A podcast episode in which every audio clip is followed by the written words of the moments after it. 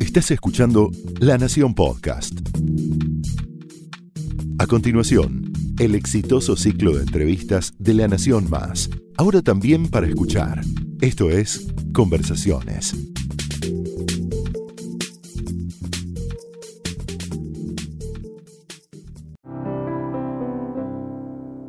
Hola, ¿cómo están? Bienvenidos a Conversaciones. Soy Víctor Guita y estoy con Eva de Dominici Quattrocchi, italianísima de origen, al menos. Tiene 23 años, hizo sus primeras intervenciones artísticas en el mundo de Cris Morena.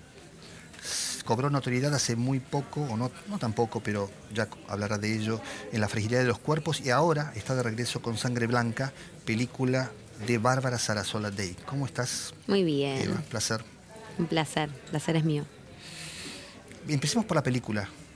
Um, es la historia de una chica que transporta cocaína dentro de su cuerpo en la frontera con Bolivia y que vive una circunstancia dramática que no vamos a develar y de allí que llame a su padre, eh, que no la reconoció, según entiendo, o tiene una relación distante, apenas insinuada con ella. La película la dirige una mujer. Quiero preguntarte dos cosas. La primera es qué desafíos nuevos encontraste en ella y qué trajo a tu juicio la mirada de una mujer en la dirección, En ella, en el personaje, decís. en el personaje, en la actuación, en el trabajo que tú tuviste que llevar adelante. Bueno, para mí era muy interesante esta película de, de entrada, lo fue porque cuando leí el guion me parecía un guion estructuralmente muy sólido, eh, eh, muy fuerte y mm, me interesaba mucho que, que se filme en el norte argentino. Obviamente la historia. Hay algo que tiene interesante también el personaje que ella es una chica normal que está viviendo una situación extraordinaria. Está en un lugar que no le pertenece, que le es ajeno y el problema en el que termina eh, envuelta también le es ajeno. Ella no pertenece al mundo de, de las drogas. Es la primera vez que, que decide ser mula. En realidad es una chica que está viajando como mochilera en Bolivia, un poco errática, no tiene no tiene un rumbo definido, tiene un compañero de viaje con el cual deciden hacer plata rápido, entonces cruzan la frontera, como bien vos dijiste, como mulas transportando cocaína. Había mm, un desafío, aunque no lo creas, es el calor en el norte porque te cambia la realidad. Claro. Y creo que esa atmósfera ayudó muchísimo a nosotros, nos ayudó mucho como actores, a Alejandro, a mí. ¿En qué eh, dirección? to- ¿Ah? ¿De qué manera? Porque pasan a ser personajes también de la película. Tal vez eh, la gente no lo sepa, pero la frontera donde nosotros grabamos, que es la frontera de Yacuiba con Salvador Massa, que se conoce más como la zona de Positos, es eh, un lugar que siempre está eh, en las noticias por el narcotráfico. O sea, la vemos siempre en las noticias policiales, pero tal vez escuchamos Salvador Mazo, Yacuiba y no sabemos qué es. Y es una zona súper tropical, eh, tiene cerros, ríos, eh, una diversidad cultural inmensa. Sal- Salvador Maza es principalmente guaraní. Hay descendientes de sirios, alemanes, una comunidad menonita del lado de Bolivia impresionante. Entonces, estás gra- o sea, la grabación fue en esas circunstancias, con ese paisaje, y pasa a ser parte de la película. Y lo interesante es que mi personaje, como yo, Eva también, es ajena a ese lugar. O sea, y te das cuenta de la diferencia durante todo el desarrollo de la película, porque ella está completamente eh, en estado de desesperación, eh, no sabe qué hacer, toma malas decisiones ese paisaje es, im- es- es impresionante. La verdad es que para nosotros estar ahí instalados como casi un mes es una diferencia. Grabar en un lugar así es muy diferente porque vos podés estar filmando y de repente terminaste y te fuiste a dormir a tu casa. Claro. Pero ahí no, vivíamos en ese lugar que está como en el medio de la nada, porque pensá que para poder salir de Salvador Massa, no sé, a estudiar a la Universidad de Salta Capital tenés seis horas. Claro. Está en el medio de. está lejos de la urbanización, digamos. O sea, es una. Y nosotros en la frontera ves todo el comercio y. Pero salís un poquito y ya es una zona rural. ¿Qué- ¿Cuándo descubriste la actuación? De muy chiquita, naturalmente. ¿Cómo fue ese momento? ¿Qué recuerdo tenés? Era apenas juego, pero en algún momento descubriste que era un oficio posible. Desde que me acuerdo que me gustaba. Fue gracias a Cris Morena, porque yo miraba chiquititas, era muy fanática. Y mm, me pasaba algo que era que yo iba al teatro, mis papás me llevaban. Y mm, yo estaba sentada en las butacas, pero no estaba contenta de estar ahí. Yo quería estar arriba del escenario. Un día hasta me subí al escenario, me bajaron, pero yo quería estar ahí. Miraba la tele y sentía que tenía que estar del otro lado. Era un, no sé, una sensación muy fuerte. Tenía que estar ahí. Y obviamente que mi familia, al no estar relacionada con el medio artístico, no tenían nada que ver, lo veían como algo imposible. Mi mamá que quería que yo sea odontóloga y después se fue dando cuenta, obviamente, que nada, o sea, yo estaba estaba en la sala de espera de su consultorio y porque ella es odontóloga, ¿no? Y estaba en la sala de espera de su consultorio haciéndole shows a los pacientes, ¿entendés? Y ahí fue cuando se empezaron a dar cuenta que tal vez tenían que anotarme en, en algunas clases de teatro y empecé a estudiar en el teatro, en el Centro Cultural San Martín a los ocho años. A los nueve hago una obra de teatro que se llamaba Frutillita y a los diez es cuando voy a hacer el primer casting de tele eh, que fue Chiquititas. Y ahí empezó todo. Di- Dijiste no hace mucho tiempo que el teatro, al menos, no sé si la televisión funciona de la misma manera, pero que, que la ficción, en verdad, funciona de vez en cuando como un, como un espacio de protección, de resguardo, frente al dolor, frente a, a- a algunos sentimientos un poco más eh, vulnerables. Que la ficción, pero para el Mm. espectador Para o vos, para el para que vos, está. no, no, para vos, como Oh. actriz. Em, o sea, mi lugar de trabajo. Eso es lo que yo dije. Dije que No, no, no recuerdo exactísimamente qué dijiste, pero la idea era que en momentos de dolor personal o, o de algún tipo de, de- de sentimiento de esa naturaleza, encontrabas en la actuación como Eh, un canal. tal cual. Sí, puede ser. No debería ser así, pero sí. ¿Por qué no debería ser así? Porque yo no creo que el trabajo sea un lugar para canalizar. En el trabajo uno tiene que estar enfocado en lo que está haciendo. Pero es cierto que cuando uno tiene la mente ocupada con algo que le apasiona, deja de pensar tal vez en, en- en lo personal por un rato y, y- y bueno, y canalizás un poco por ahí. Pero, pero puede ser, sí, yo muchas veces he canalizado el dolor a través de la actuación. Es como si fuera una descarga. A mí me pasa algo hermoso que calculo que a todas las personas le debe pasar cuando tienen la suerte de poder trabajar de lo que les gusta, que es, en mi caso, se prende una cámara, dicen acción y hay algo incontrolable. Es como, es, em, me siento muy viva.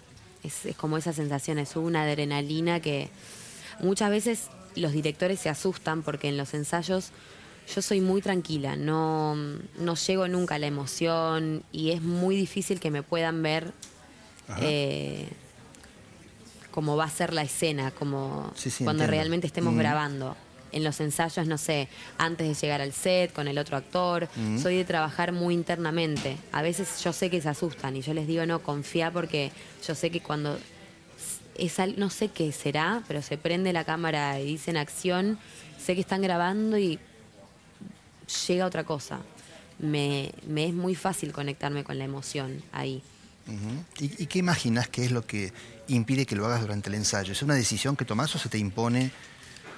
Son formas, muchos actores al contrario, sacan todo en el ensayo, lloran, gritan, esto, yo soy muy de trabajar eh, internamente, trabajo mucho el guion en mi casa, puedo estar, no sé, un día entero eh, a- eh, repitiendo una frasecita así, una línea que me tengo que aprender, pero porque trabajo mucho sola, trabajo mucho para adentro, pienso mucho eh, el personaje y cuando se trata de una película siempre trato de ver a través de los ojos del director, en este caso de la directora, Bárbara, porque quiero saber qué es lo que quiere contar el director. Una película es la joyita de, del director, ¿no? Su, su tesoro, mm, su máximo tesoro. O sea, es muy difícil hacer una película, llevarla adelante y terminarla. Y todo es eh, el respeto mucho a los directores porque es su creación. Em, pero a su vez, más allá de toda la charla que pueda tener con la directora o con el director, y pueda, todo lo que yo pueda hablar, hago un trabajo muy interno y un trabajo muy solitario. Imagino que lleno de emociones, digo, cuando trabajas un personaje, em, dijiste también en aquel momento que, no sé si era un momento particular de tu vida, pero que llorabas mucho, que, llorabas, que, te permitías llorar con mucha frecuencia. Casi todos los días. Es increíble, sí.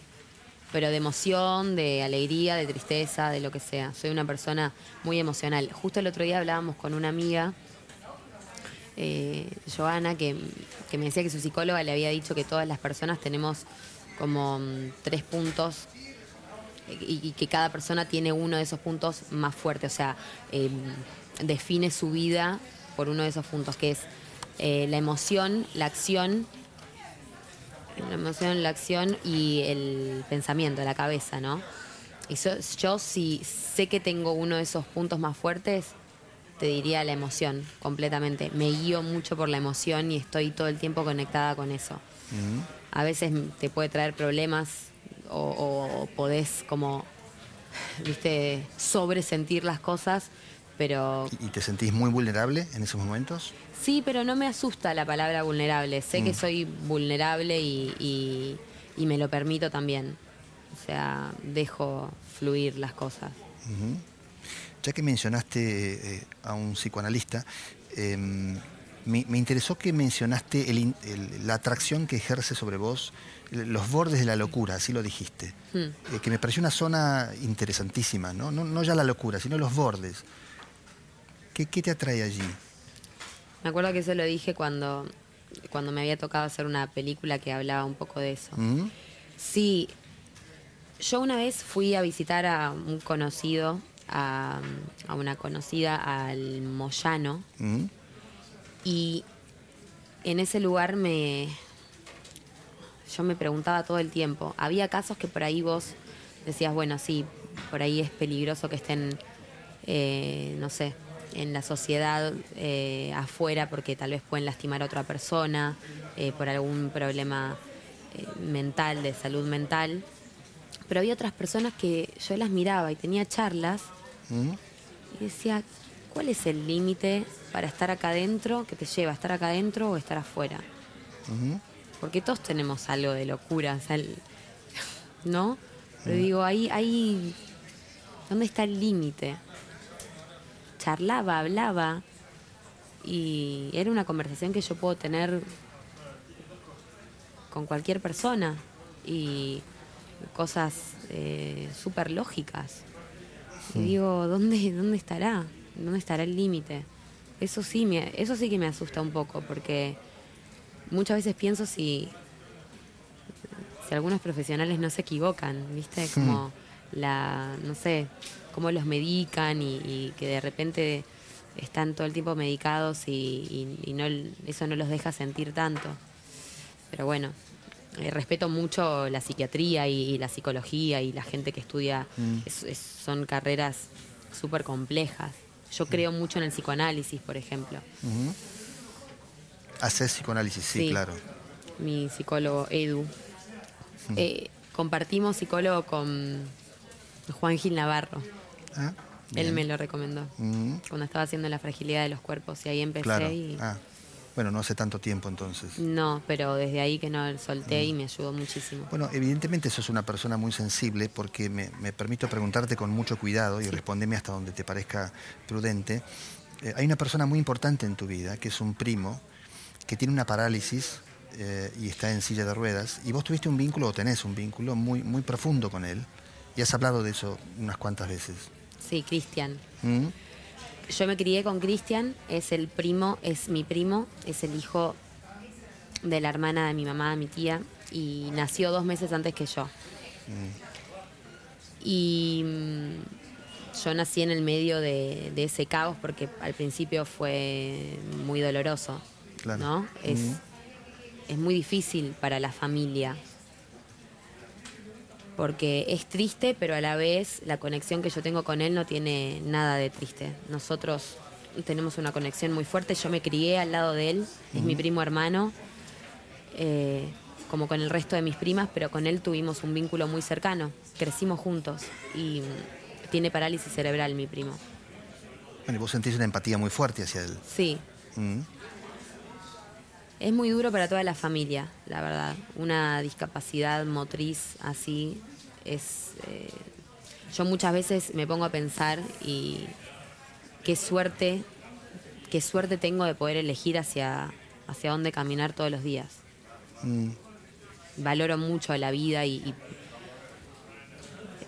ojo, es, es doloroso, es triste, es, eh, te- le cambió la vida a toda la familia porque mi tía, que es una genia, es una leona, vive con Cristian. eh, Cristian tiene mi edad, tenemos los dos 23 años y, y bueno, y su casa se convirtió en un hospital, ¿no? Porque tiene, mi primo no puede hablar, eh, no puede caminar, pero entiende, o sea, nosotros ¿Y tenemos... cómo te comunicas con él? ¿Con una pizarra? ¿De qué manera? No, no, no, él no puede... Muchos médicos dicen que no entiende él, pero yo no lo siento así. O sea, él se ríe, eh, se pone mal, se pone celoso, tiene mucho amor, muchísimo amor, está rodeado de amor todo el tiempo, disfruta, pero tiene un impedimento muy grande. Y eso, crecer al lado de eso, te hace ver las cosas de otra manera. Mucha gente no está acostumbrada a estar eh, vinculada con, con personas que tienen una discapacidad así. Y yo me acuerdo en los cumpleaños cuando era chiquita, muchos chicos por ahí eh, no querían estar cerca de él porque lo sentían algo lejano, ¿no? No están acostumbrados. Distinto, claro. Distinto. Mm. Y por lo general el ser humano se asusta de lo distinto. Claro. Pero para mí, como eh, es mi primo y yo me crié al lado de él, me- a mí me dolía mucho eso. Muchísimo. Pero son cosas de la vida y aprendés que podemos controlar esto. No se puede controlar nada, la verdad. Y valoro muchísimo, como te dije antes, poder decidir hacia dónde caminar todos los días y tener la, la decisión de, de muchas cosas sabiendo que todo está también un poco librado, no sé si al azar o cómo decirlo, pero el universo después se encarga de, de decidir muchas cosas, no lo podemos controlar. Diría que además de tus intereses en las personas, en este caso en, en tu primo, también das cuenta de cierta preocupación por cuestiones colectivas. Em, estuviste, o estás, imagino, a favor de la interrupción del embarazo eh, y también de la libre elección sexual. Estoy a favor de la despenalización y legalización Mm. de la interrupción del embarazo. Estoy a favor de la ley de IBE. Porque te digo eso porque no es que estoy a favor del aborto, No, no, está claro eso. ¿no? O sea, Digo, está claro en quién digo, tienen no esa me, posición, No me sí. importa eh, contar mi posición, si estoy a favor o no, eh, en qué Mm. creo. Estoy a favor de que se legalice, se despenalice y que se le dé un marco legal y que se entienda como un tema de salud pública y que un montón de mujeres dejen de estar sin contención de parte del Estado. Interviniste públicamente en esa conversación, ¿sí? Sí, yo creo que lo que está pasando es que mm, hay un movimiento enorme Mm. a mí me, me emociona mucho lo que está lo que está pasando últimamente porque yo estoy aprendiendo muchísimo, muchísimo, muchísimo. Yo cuando me di cuenta que había un montón de actrices que estaban eh, pidiendo por esto, me interesé mucho porque muchas personas están diciendo que es una moda y es muy cruel decir eso, es muy feo porque se le pone mucha energía a, estar comunicando esto, a informarse, a, hay- no soy yo, pero hay muchas mujeres, hay ciertas actrices que son como las capitanas que están poniéndole de verdad, eh, le están dedicando su vida porque tienen una creencia y porque sabemos qué es lo que se necesita y sabemos que va a haber un avance con esto. Cuando empiezo a ver que, que esto era un tema muy fuerte, que había muchas actrices que se estaban sumando, me empecé a... Nunca había, nunca había prestado atención a esto. Yo no sabía ni siquiera cuál era la situación de muchas, de muchas mujeres en mi país. Mm. No le había prestado atención nunca. y descubrí un mundo, porque claro, en un montón de países no pueden creer que nosotros todavía estemos luchando por esto. O sea, no entienden que no sea un tema de salud pública. Claro. Que muchas mujeres estén desamparadas y tengan que, eh, no sé, recurrir a métodos súper peligrosos, con agujas, con un perejil. O sea, de verdad, esas cosas pasan, siguen pasando. Sí, claro. Y terminan muriendo. Y además también es, se trata también del machismo en el que estamos, eh, en el que fuimos criados. Para mí el machismo no es una mala palabra, es eh, una realidad en la que fuimos criados nosotros en la sociedad, mi familia súper machista, eh, Mm. una familia italiana, que el lugar de la mujer y el lugar del hombre son muy diferentes y, y uno creció con eso. Pero yo creo que lo que está pasando es que nos estamos permitiendo poder replantearnos un montón de cosas sin juzgar.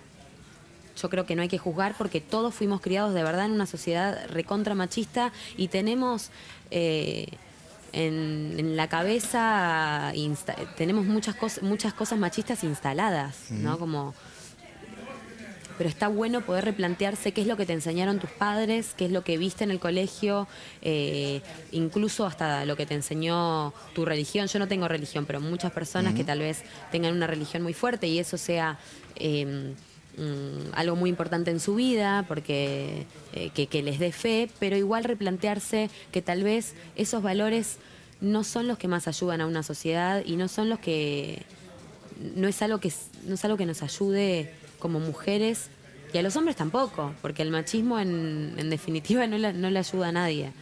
Y si hay y si este pedido del aborto legal, seguro y gratuito es tan fuerte es por algo, hay que escucharlo.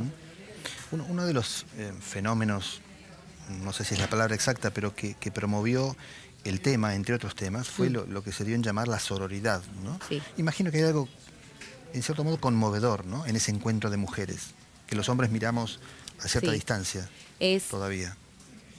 Sí, es no necesitar haber vivido esa situación para poder entender a la otra mujer.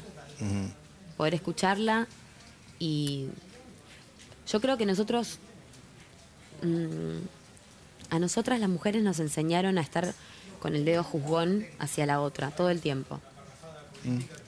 En todo lo que nosotros vimos, cómo crecimos, eh, los cuentos que leímos, está en... Es como, si no sos así, así y así, no perteneces al sistema como mujer. O sea, lo- los libros fueron escritos por hombres que, que se imaginaban a, a esa mujer con la que ellos querían estar y, y la escribieron así. ¿No? O sea, ponete a pensar todos los, todos, todos los cuentos de, eh, que leímos como niños. O sea, la mujer es de determinada forma y las otras mujeres quedan excluidas de la sociedad. Y eso está mal. Y de- lo mismo de los hombres. El hombre tiene, tiene siempre que ser el héroe. Si no está en determinada posición económica, no se puede levantar a la, a la, mejo- a la mejor mina. Pero está empezando a cambiar eso. Y, y- y a propósito del cambio en tu mundo más cercano, para no ser tan generalistas, ¿sentís que los hombres estamos aprendiendo, que estamos cambiando, que estamos Sí. escuchando? Sí, sí, yo siento que sí. Sí, mucho. Yo lo veo mucho en mi entorno, incluso con mi papá. Mm, Lo, lo nombro porque es algo muy cercano. ¿Hablas es con muy tu padre? lindo. E- Es muy difícil ponerse en el, luca- en el lugar de reeducar a tus padres o reeducar a tus abuelos. Es muy difícil con las generaciones, no sé, con mis abuelos. De repente, eh, a mí me queda una sola abuela, pero claro, de repente fue, vivió toda una vida, toda una vida de, eh, con ciertos valores con los que ella fue educada Mm. y de repente que le venís a cambiar todo en, en la última etapa de su vida es raro. Pero igual es, mi abuela, por ejemplo, también escucha. Y eso es lo lindo. No es, no es juzgar a tus papás todo el tiempo, juzgar- pero sí replantearte cosas con las que vos creíste que tal vez pensabas que estaban bien y empezar a decir, bueno, con todo el dolor del mundo, porque cambiar duele, Mm. con todo el dolor del mundo tengo que empezar a aceptar que tal vez yo estoy equivocada y tal vez hay un montón de mujeres que necesitan eh, que yo reflexione y que en vez de restar empiece a sumar.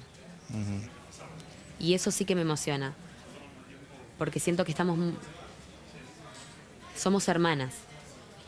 Y si nosotras no nos unimos, vamos a seguir teniendo siempre el mismo lugar. Y, los hombres eh, van a pensar que nos pueden aplastar. Pensá en un montón, en un montón de lugares del mundo. Acá sigue habiendo un montón de machismo. Desde las leyes hasta la sociedad. Pero en otros países todavía hay mujeres que siguen viviendo situaciones terribles, que no pueden ni salir a la calle. Mi impresión igual es que mm, ninguno de todos nosotros es ya el mismo sobre este tema. Ya no somos los mismos que éramos. No. Yo, si me preguntabas hace dos años, tal vez, mm. sobre el aborto legal, seguro y gratuito, no lo entendía y te decía, no, para nada, no estoy a favor, estoy en contra. Pero entendí que es, es otra cosa lo que es importante. No importa lo que cada uno piense. Mm sobre el tema. Es una necesidad que hay, es una necesidad que están viviendo todas las mujeres de nuestro país y que no tienen contención y que mueren por una estupidez. Yo puedo entender, ojo, tengo amigos y gente que, que quiero, que aprecio, que admiro, que de todas maneras está en contra y lo respeto. Yo no me creo dueña de la verdad. Yo apoyo una causa porque estoy convencida de que tiene que ser así, de que tiene mm. que salir esta ley, pero también respeto la postura de todo el mundo. Bueno, y eso es la prueba de que se puede cambiar, por lo cual allá vamos. Sí. Eva, un placer conocerte y conversar. Suerte con Sangre Blanca. Que vaya bien. Muchas gracias.